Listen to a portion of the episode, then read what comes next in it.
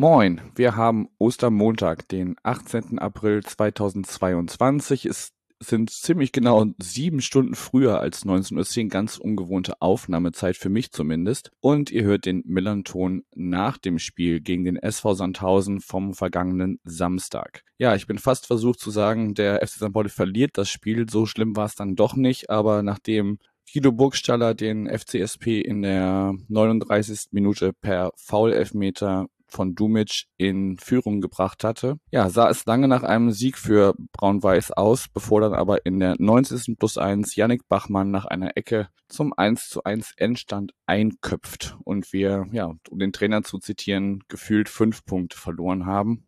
Ganz so schlimm ist die Ausgangslage vor allem nach den Partien vom Sonntag dann doch nicht, aber das bespreche ich gleich mit meinem Gast dann auch nochmal ausführlich, was das denn jetzt alles für die Liga und die Tabelle bedeutet. Ich bin wieder Yannick und mein Gast ist wieder der Marco. Moin.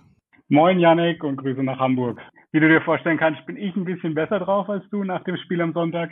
Mein Ergebnistipp hat nämlich komplett gezündet und ist mit dem 1 zu 1 genauso eingetroffen.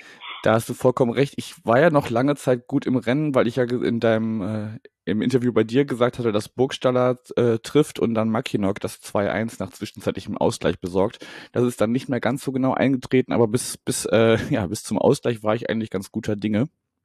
Und äh, ja, dann ist natürlich bitter, dass da in der letzten Sekunde oder in den letzten Sekunden, Minuten jeder noch den Punkt rettet, obwohl das natürlich, weiß nicht, wie du das siehst, aber am Ende durchaus verdient, weil dass ihr euch dann noch mit dem Punkt belohnt oder wie würdest du das einordnen? Ja, also letztendlich würde ich tatsächlich sagen, dass es ein verdienter Punkt war.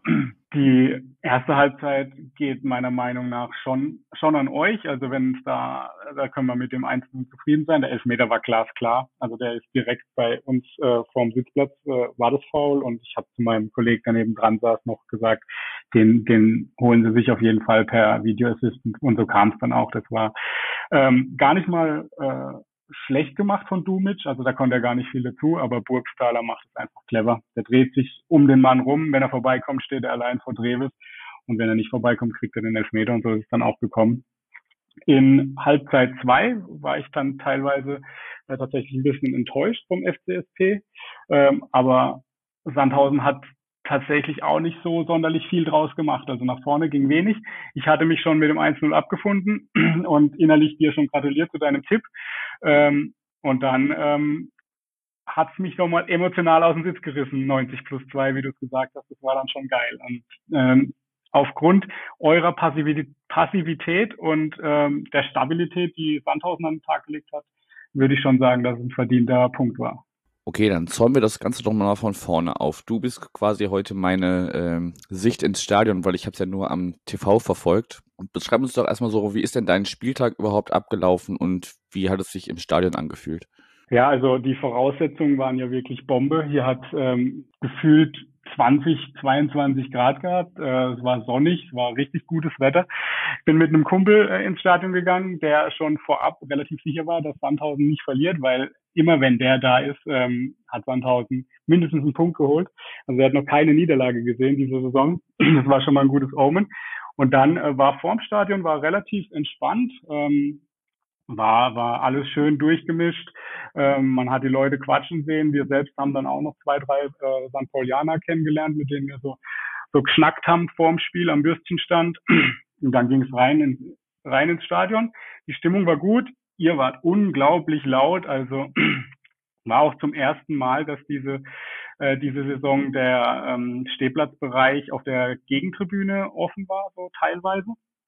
Ich glaube, lag auch daran, dass sie den den Zwischenbereich zwischen ähm, euren äh, Fans und unseren äh, Stehplatzfans dieses Mal freigelassen haben, nachdem es gegen Dresden so ein bisschen, bisschen Ärger gab.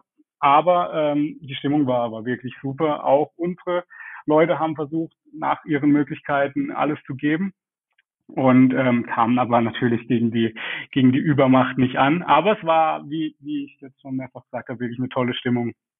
Ja und dann und dann sind wir ja schon im Spiel drin.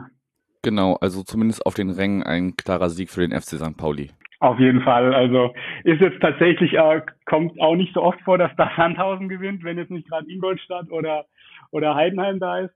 Aber im Vergleich auch, äh, also im direkten Vergleich vor, vor ich glaube, vor vier, fünf Wochen waren ja eure, eure Nachbarn da. Die waren auch zahlenmäßig krass überlegen, mhm.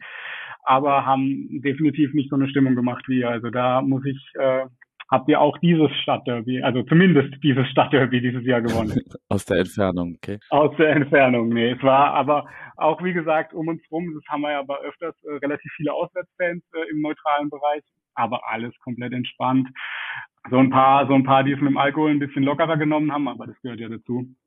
Und ähm, aber absolut kein Stress, nette Leute, richtig gute Stimmung. Ja, also das das hatten wir auch im Vorgespräch schon so ein bisschen, dass ich gesagt habe, dass man sich bei euch eigentlich immer sehr gut wohlfühlen kann, dass alles entspannt ist. Man kann dann da vom Haupteingang nochmal noch mal, äh, langlaufen und, und Leuten Hallo sagen und so.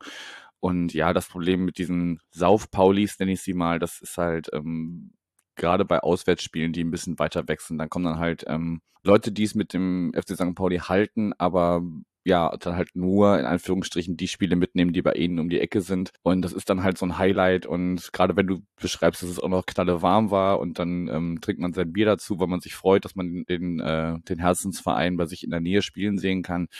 Ja, das äh, führt dann manchmal zu äh, leichten Ausfallerscheinungen. Aber wenn, wenn alles friedlich geblieben ist, ist ja gut. Und ähm, die sollten sich halt ein bisschen zurücknehmen lernen in manchen Fällen. Aber ich glaube, da gibt es Schlimmeres, wenn du mir so äh, beschrieben hast, was Dresden bei euch wieder abgezogen hat. Das kennen wir ja auch sehr gut. Von daher äh, ist es bei uns vollkommen okay, wenn man da die, die Durchmischung der, der Fanszenen zulässt, auch von Vereinsseite. Das ähm, dürfte eigentlich nicht zu Problemen führen. Nee, auf jeden Fall. Wir hatten auch äh, eigentlich gutes Oben. Ich habe ja immer mein Spieltagsritual mit meiner äh, Kaffeetasse, von der ich an, aus der ich an Spieltagen immer meinen Kaffee trinke und dann auch ein Bild bei Twitter poste und so. Und wir hatten einen Kumpel hier zum ge gemeinsamen äh, Fußballschauen auf dem Fernseher ähm, der die Saison auch St. Pauli noch nicht hat verlieren sehen. Das ist ja auch nicht eingetreten, von daher darf er gerne wiederkommen. Aber wie gesagt, es ist ja nur bei einem Unentschieden geblieben. Aber wenn wir jetzt mal aufs Spiel selber nochmal genauer schauen, du hattest mich ja für das Interview für deinen Blog äh, nach einer Startaufstellung gefragt und ich meine, wenn ich jetzt mich nicht verzählt habe, hatte ich acht von elf immerhin richtig.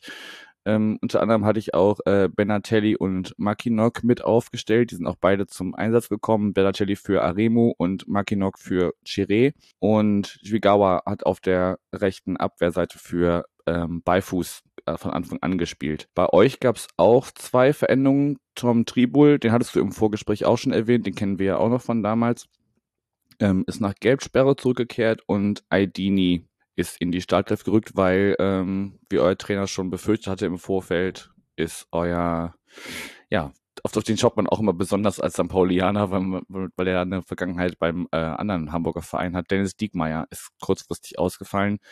Wie bewertest du denn die, die Startelf so an sich?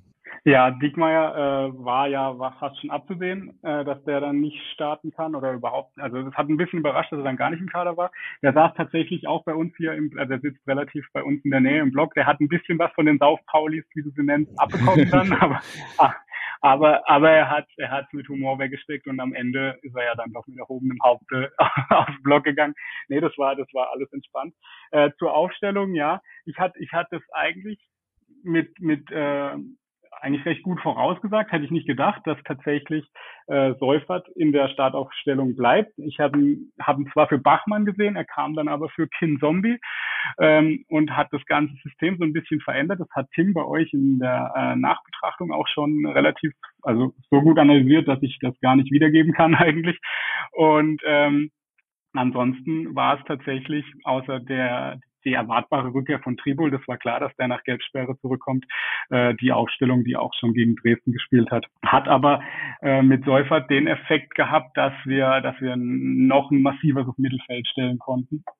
Noch äh, ein bisschen äh, noch ein bisschen stabiler in der Mitte waren und dadurch tatsächlich auch den Spielfluss von euch noch mehr unterbinden konnten, als ich mir das eigentlich vorab vorgestellt hatte, wie es, wie es passieren könnte. Ja, da baust du mir eine super Brücke, weil ich wollte auch immer kurz äh, ganz frech aus ähm, Tims äh, Taktikanalyse zitieren, weil du hattest ja vorhin auch schon in so einem Halbsatz gesagt, ja, es war ja alles so ein bisschen ne, passiv von unserer Seite. Das lag aber vor allem, also in der zweiten Halbzeit sicher auch daran, dass man ein bisschen in Verwaltungsmodus gegangen ist, warum auch immer. aber auch in der ersten Hälfte haben wir uns ja jetzt nicht viele Chancen erspielen können. Das lag vor allem daran, dass ähm, ja Alois Schwarz quasi äh, unsere Raute gespiegelt hat sozusagen und ähm, da ganz äh, klar mit Manndeckung oder ja Mannorientierung äh, gearbeitet hat.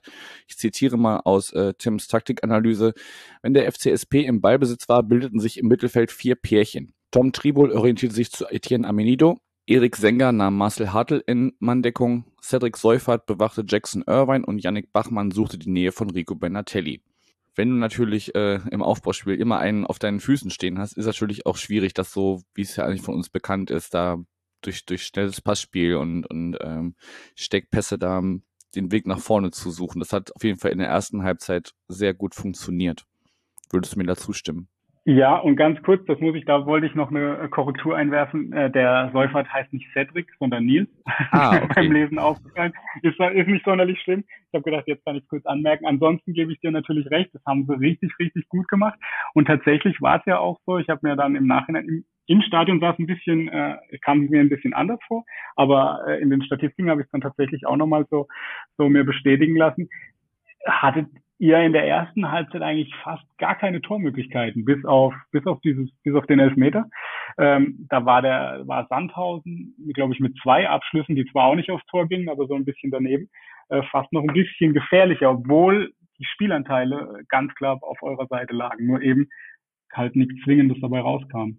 Ja, also ihr habt das halt gut gut zugemacht da und das seid ja der, der erwartet äh, schwierig zu bespielende Gegner gewesen auf jeden Fall und dann ja als bis zum, zum letzten Drittel vielleicht irgendwie gereicht, aber dann hat immer ähm, einer von euch da den Fuß oder den Kopf dazwischen gehalten und es war kein Durchkommen.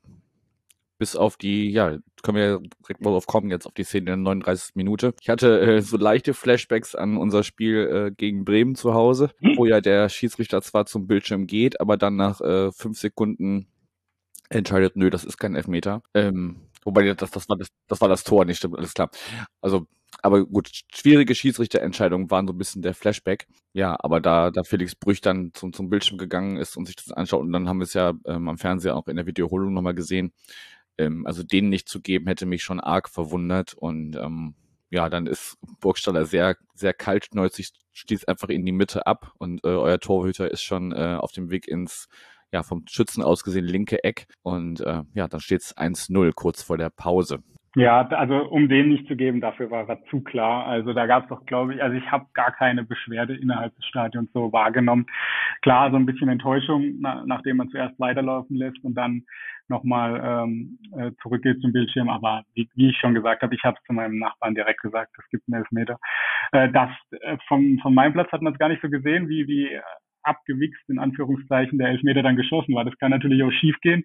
Wenn Dreves eine Sekunde länger stehen bleibt, hat er ihn mit dem Fuß, aber sei es drum, er war drin ähm, und dann auch tatsächlich äh, wirklich verdient. Ich sag bloß, eigentlich darf die Situation nicht entstehen.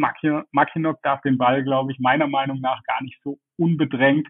Macht er zwar auch richtig gut, äh, aber, aber den mit der Brust so abzulegen, da, da ist der Fehler auf Sandhäuser Seite schon davor gewesen. Deswegen würde ich Dumitsch da wirklich aus der Verantwortung rausnehmen. Da kann der fast nichts anderes machen. Ja, also das war wahrscheinlich auch der Grund, weshalb Mackinock in die Startelf gerutscht ist einfach äh, als, als langer Baum da vorne drin. Ich meine, man kann auch bei, wenn man den Bezahlsender, das, wenn man im Bezahlsender das Spiel schaut, ähm, eigentlich kannst du jedes Mal, wenn äh, Mackinock thematisiert wird, dann geht es nämlich immer um seine Körpergröße von zwei Meter eins und eigentlich kannst du ein Trinkspiel draus machen. Würdest dann die 90 Minuten nicht mehr so wirklich mitbekommen. Aber ja klar, der ist halt ganz klar als Zielspieler da vorne, vorne eingesetzt und ähm, kann den Ball dann da sehr gut runternehmen und, und ablegen. Ähm, genau deshalb steht er da halt oft vorne mit drin. Ja, das faszinierend, wie, wie, wie, wie riesig der, wie riesig der ist, wenn der neben, neben Schirov steht, der auch seine Meter 90 hat und den nochmal. Das ist um, trotzdem noch ein Kopf mehr, ja. Um einen halben Kopf überragt. Ich habe gedacht, wie groß ist der Kerl? Aber gut, zwei Meter eins wusste ich jetzt nicht. Aber gut, erklärt dann die optische, das optische Bild, das da abgeliefert wurde. Ja, definitiv. Und wir können ja mal kurz, wenn wir gerade schon bei, per bei der Personalie Mackinock sind, ich glaube, ähm, es war auch im Hinspiel schon so, als ihr das äh, zumindest den, den Anschlusstreffer gemacht habt zum, zum äh, letztendlichen 1 zu 3 Endstand aus eurer Sicht. Ähm, der ist auch erst gefallen, als Mackinock ausgewechselt war. Also man könnte jetzt unken, hätte er da in den 90. plus 1 noch auf dem Platz gestanden, hätte den vielleicht noch irgendwie weggeschädelt, aber das ist jetzt auch müßig. Das aber nur, weil wir jetzt gerade eh bei der Personalie Mackinock waren. Ja. Hast du noch was zur ersten Hälfte? Sonst würde ich kurz Halbzeitpfiff und Werbeblock einbauen. Nee, also glaub, haben wir aus. Viel mehr war ja auch nicht. Also Eben. darüber haben wir ausführlich gesprochen. Gut, dann ähm, pfeifen wir kurz zur Halbzeit und machen Ding Dong Werbung. Wie eben schon gesagt, könnt ihr euch ausrechnen, wie früh am Tag es gerade ist. Deshalb fand ich es für ein Bier noch ein bisschen früh, hab aber äh, mir ein alkoholfreies Bier aus dem Repertoire von Kervida ausgesucht, das Roadrunner Coffee Stout, wie schon gesagt, alkoholfrei bin auch sehr gerne als Kaffeetrinker und mag auch gerne Bier. Das ist eigentlich die perfekte Kombination. Und das Etikett äh, verheißt, dass Roadrunner geizt mit Alkohol, aber nicht mit Koffein. Von daher finde ich das gerade für die Aufnahme hier so am Ostermontagmittag sehr passend. Und ähm, genau, wenn ihr noch mal nachschauen wollt, was Kervida noch an alkoholfreien oder auch alkoholischen Bieren im Angebot hat, geht ihr auf kervida.bier, Bier in der englischen Schreibweise und natürlich der Hinweis, Bier und alle anderen alkoholischen Getränke immer bewusst zu genießen. Werbung Ende. Ding Dong. Marco, Anpfiff zur zweiten Hälfte und kurz nach Wiederanpfiff gab es eine Riesenchance für den FCSP durch Hartl. Wie hast du das im Stadion gesehen? Also ich habe ihn nur auf den, also ich habe ich hab den Angriff laufen sehen und hat eigentlich schon abgeschenkt. Ich dachte, den machte. Also ähm, war ja auch so ein kurzer Moment äh, davor, wo, wo, wo man noch dachte, okay, gibt es jetzt eine Chance, gibt es keine und also dann so ein bisschen allein vorm, vorm Torwart steht, dachte ich, okay, das ist es jetzt und dann läuft das Spiel auch, wie man sich erwartet hätte. Ich denke, wenn da das 2-0 fällt, dann muss Sandhausen tatsächlich aufmachen, also so richtig aus ihrer Grundordnung rauskommt und dann wäre wahrscheinlich Platz gewesen. Aber ähm, er macht ihn nicht. Ich habe es dann erst im ähm, in der Zusammenfassung dann im Fernsehen abends gesehen, dass Reves tatsächlich noch dran war, überragend. Normalerweise geht er rein. Aber ja, zu, zum Glück nicht. Und da war dann auch, glaube ich, ein bisschen der Bruch drin im Spiel, zumindest auf eurer Seite. Ja, das war auf jeden Fall eine, ja, vielleicht nicht 100%, aber schon eine 95-prozentige Chance. Also für Hartl wird's halt schwer, weil Dreves, wie du schon sagst, rauskommt und sich groß macht und äh, dann kommt auch noch ein Verteidiger von euch von, von rechts. Also er hat nicht viel Zeit, ähm, den Abschluss zu suchen und sich vielleicht eine Ecke auszusuchen, wie es ja manchmal in solchen Situationen, wenn du plötzlich frei mit einem Ball vorm Tor erscheinst, kannst du ja du manchmal noch ein bisschen, ja, so eine Millisekunde mehr zu entscheiden, wo, wo schieße ich jetzt hin und er will das, das lange Eck suchen und äh, da, da macht Dreves sich groß und ja, kann ihn dann noch, kann ihn dann noch abfälschen oder, oder ins Aus ablenken. Also das wäre auf jeden Fall, ja, hätte ein anderes Spiel gegeben, wie du schon sagst. Also wenn du dann 2-0 führst, dann könnt ihr hinten noch so äh, massiv stehen. Dann müsst ihr ja irgendwann, ähm, wie, du, wie du sagst, aufmachen und, und versuchen, da auf einen Anschlusstreffer oder besser noch einen Ausgleich zu gehen. Und dann hätten sich für uns sicherlich wieder auch mehr Räume geboten, die ihr uns ja sonst äh, gar nicht geboten habt. Ja, aber wir hatten es gerade ähm, Anfang des Gesprächs schon so ein bisschen angedeutet. St. Pauli hat dann auch nicht mehr ähm, alles versucht, um, um aufs 2-0 zu gehen nach dieser verpassten Großchance. Und ja, das rächt sich dann in der 90. plus 1 nach einer Ecke. Also ich finde nichts schlimmer als, als Gegentore nach Ecken irgendwie. Das ist so. Ah, und, und ich habe schon, ich, ich saß vorm Fernseher und sagte die ganze Zeit, nein, nein, nein, nein, nein, nein, nein, nein, nein. Und ähm, dann äh, kann mein Namensvetter Yannick Bachmann den dann einköpfen, aus, ausgerechnet. Ja, mit, mit einer anderen Schreibweise, aber tatsächlich glaube ich, äh, die Entstehung ist viel interessanter von dem Tor. Also ähm, ich glaube, ja, so ein Zombie, Dank, ne? Kann man, kann man so ein Eckball kann man mal fangen irgendwie, aber der darf halt niemals entstehen. Also gut, wir hatten, also ich habe den Ball auch im Aussehen, ich habe gedacht, den kriegt er nie mehr. Aber wenn ich das denke, ist es okay. Die, die Gegner auf dem Platz sollten das nicht denken. Und dass er sich dann nochmal an drei vorbeitankt irgendwie und den Eckball rausholt, ich glaube, da, da drüber kann man sich ärgern. Also wir können uns freuen, ihr könnt euch drüber ärgern. Weil das darf meiner, meinen Augen gar nicht passieren. Den, den Eckball, wie gesagt, Makinok ist nicht mehr auf dem Platz, Dumic vorne auch 1,92, glaube ich. Dass der mal einen erwischen kann, ist immer drin. Hm. Ja, und äh, zum, zu, mehr, mehr ist zur zweiten Halbzeit auch fast gar nicht zu sagen, weil es war ja unglaublich. Ich weiß nicht, wie es vom Fernsehen war, aber im Stadion war es auch so, langweilig ist der, ist der falsche Begriff, aber man ist schier eingeschlafen vorher. Also mhm.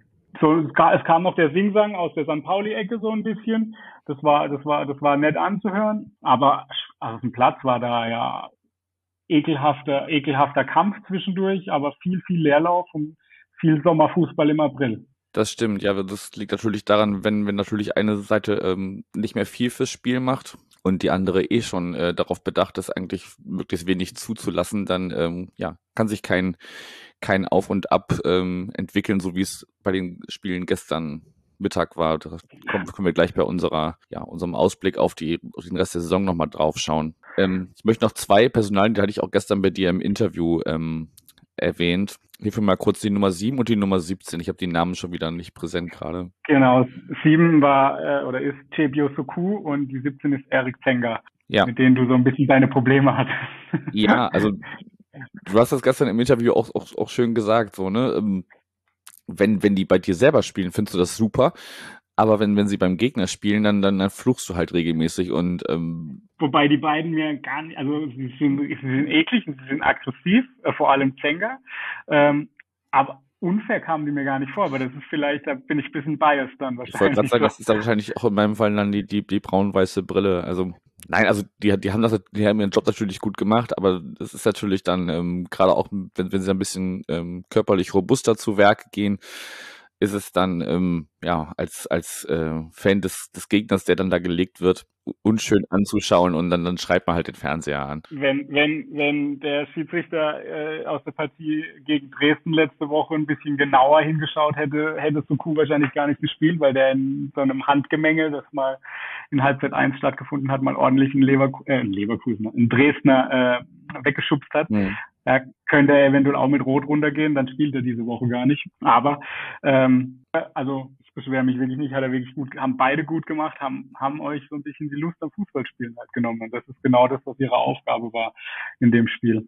Ja, und das, das muss man vielleicht unseren manchmal ein bisschen anprangern, dass sie dann dieses, ja, die, das spielerische Element muss halt manchmal auch ein bisschen zurückstecken und dann musst du halt den, den Kampf annehmen, wie, wie, man, wie man immer so schön sagt, und da einfach dagegenhalten und sagen, so, jetzt, ja, aber nicht mit mir oder dann doch mal, was in der nächsten Situation dem mal eins zurückgeben, so nach dem Motto, hier, Junge, hier mit mir aber nicht. So, und, und das vermisse ich manchmal so ein bisschen so, die, dieses körperliche und die, auch die Körpersprache, ähm, ist manchmal noch so ein bisschen, ja, da ist noch Luft nach oben bei unseren Boys in Brown, muss ich sagen. Ja, das, das war tatsächlich so. Teilweise hatte man das Gefühl am Samstag, dass dass nicht, dass es sich zu schade waren, aber ähm, ja, dass sie so ein bisschen überrascht waren, dass, dass sie hier ihren, ihren, ihren, ihren Stiefel nicht runterspielen können, sodass sie so ein bisschen bei der Arbeit gestört werden. Das hat so kam es so kam's zwischenzeitlich ein bisschen rüber.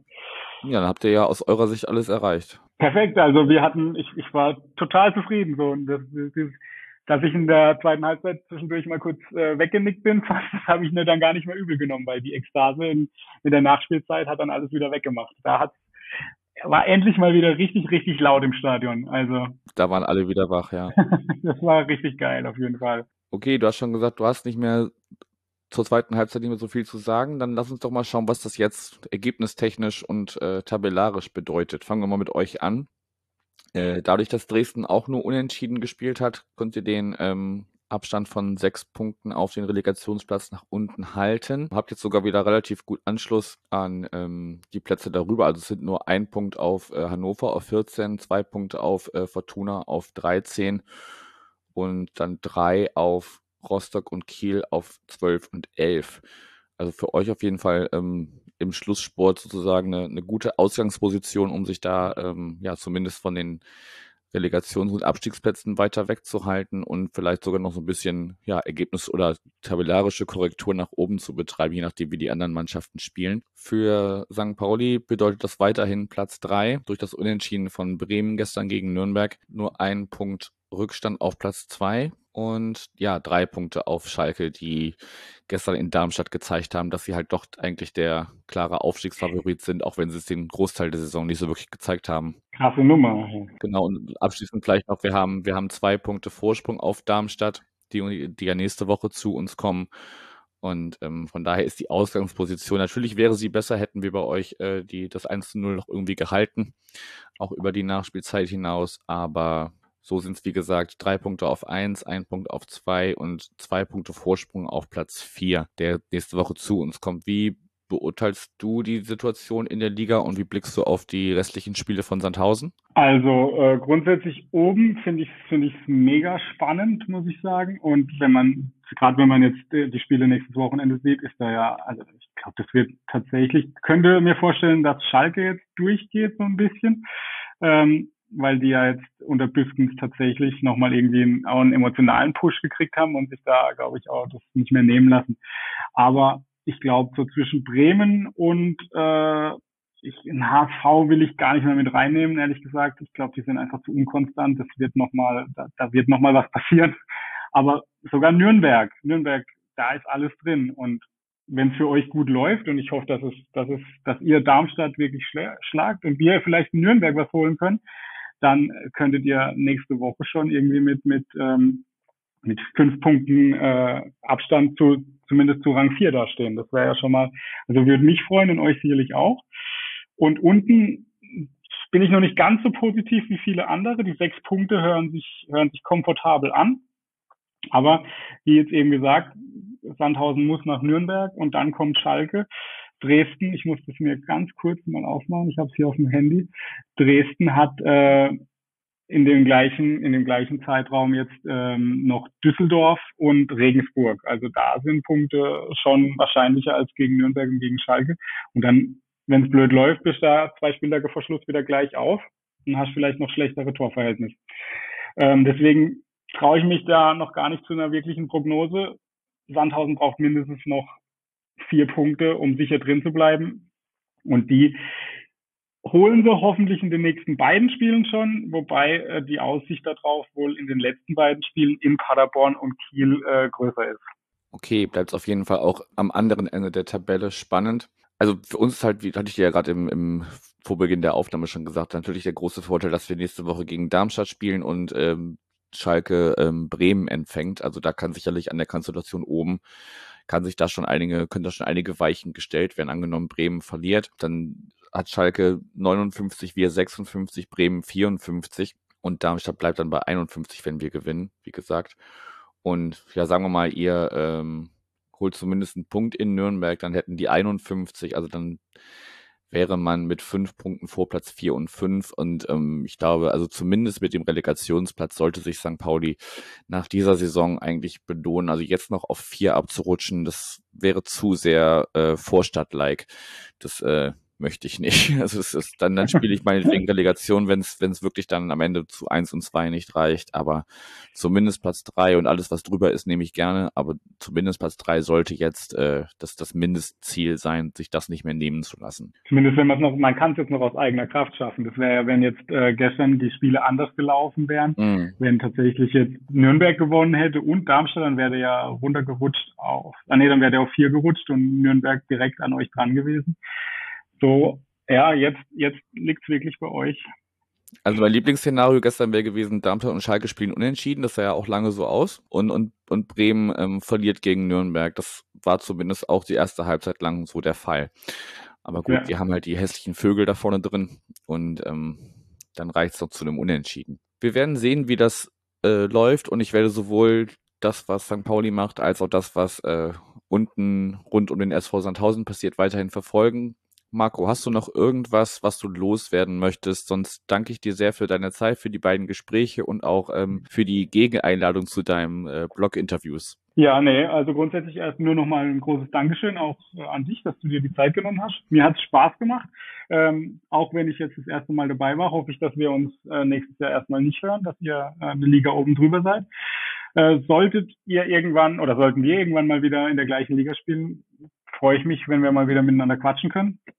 Und ansonsten ähm, wäre es das von meiner Seite eigentlich. Das sind wunderbare Schlussworte. Ich, ich, gebe das auf jeden Fall so zurück. Ich wünsche mir auch, dass wir jetzt zumindest ein Jahr, äh, zumindest was das Sportliche angeht, nicht miteinander ähm, in Kontakt kommen. Vielleicht begegnet man sich ja im Pokal, dann kann man sicherlich trotzdem nochmal hier so eine Aufnahme oder ein Gastinterview äh, bei dir machen. Und ja, ansonsten danke dir nochmal und euch danke fürs Zuhören. Ich hoffe, ihr habt jetzt den ja, die verlorenen zwei Punkte ein bisschen verwinden können und wir haben es euch ein bisschen eingeordnet, ist noch nicht alles verloren und äh, wenn St. Pauli an sich glaubt und wir in den drei Heimspielen an St. Pauli glauben, dann ist da was ganz Großes drin. Von daher macht's gut, bis dahin, ciao, ciao.